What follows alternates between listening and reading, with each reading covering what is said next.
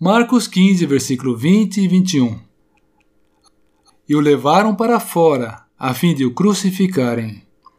E constrangeram um certo Simão, Sirineu, pai de Alexandre de Rufo, que por ali passava, vindo do campo, a que levasse a cruz.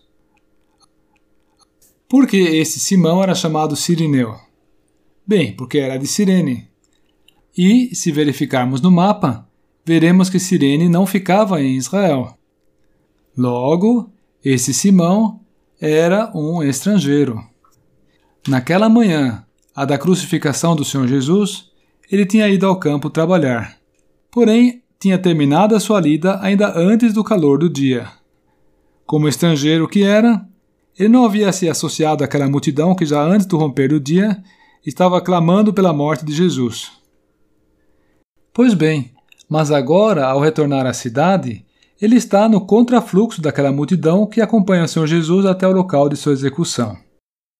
Eram os soldados, eram os guias religiosos, era o povo em geral colocando toda a maldade do coração para fora, lançando ofensas e se divertindo com o sofrimento alheio.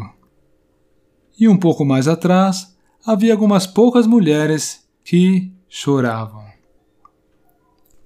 Ao que tudo indica, a intenção de Simão era prosseguir o seu caminho. Ele não queria se envolver no episódio. Porém, ele não conseguiu seguir o seu caminho. Eles o forçaram. Forçaram a carregar a cruz de Jesus. Não podemos imaginar quais foram os sentimentos, quais foram as emoções que ele teve ao fazer aquilo. Mas poderíamos supor que ele foi tocado por toda aquela cena, por aquela experiência, por aquele espetáculo entre aspas, e que seja ele o pai daquele Rufo, a quem Paulo faz menção como sendo o escolhido do Senhor em sua carta aos Romanos, capítulo 16, versículo 13. Será que há entre os ouvintes dessa mensagem alguma pessoa como Simão? Alguma pessoa que está tão focada com seus negócios, com seu trabalho, com a sua vida, que pensa que não precisa se preocupar com os sofrimentos de Jesus Cristo? Então escute bem que nós temos um aviso para você. Não é possível passar indiferente pela cruz de Jesus, ficar neutro. A multidão não parou para refletir. Prosseguiu sem deixar-se deter até o morro do Gólgota. Pensaram que podiam se desfazer de Jesus.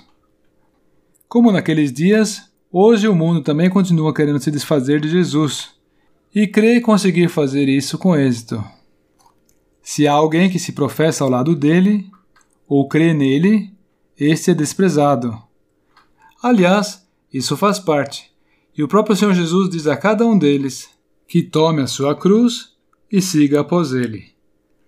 Porém, na realidade, é justamente este o caminho do triunfo, pois o vencedor é aquele que levou a cruz, ainda que, nos primeiros minutos, não tenha parecido assim.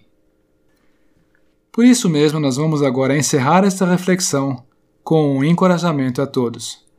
Não temamos em testificar do Senhor Jesus, em confessar o seu nome, e nem tenhamos vergonha de nos colocar ao lado da cruz.